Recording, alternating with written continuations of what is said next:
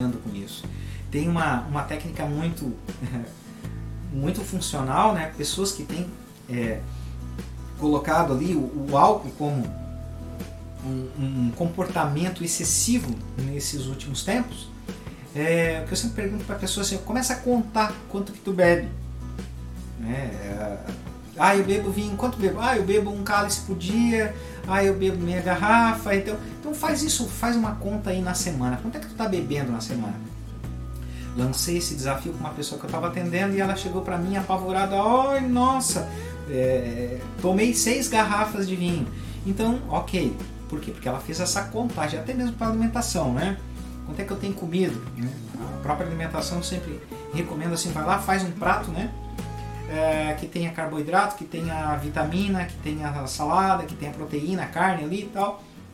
Te serve e vai comer aquela refeição, que é aquilo que é suficiente para ti. Evita o repetir, né? Porque quando a gente vai repetir ali é onde a gente acaba comendo demais. É a mesma coisa que a bebida.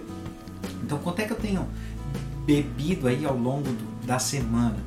Porque a, hora que nós tivermos um número maior, a própria questão da, da, atividade física que a gente falou, quando eu tiver esse número cheio, eu, eu vou me espantar. Quanto é que eu estou comendo? Quanto é que eu estou bebendo? E aí lançar um desafio, não de reduzir 50% ou 100% de uma situação, mas colocar pequenos avanços, pequenos degraus, é, é, desafios que a gente possa atingir. Então não vamos falar de uma academia 24 horas, né, 7 dias na semana. Vamos falar numa caminhada.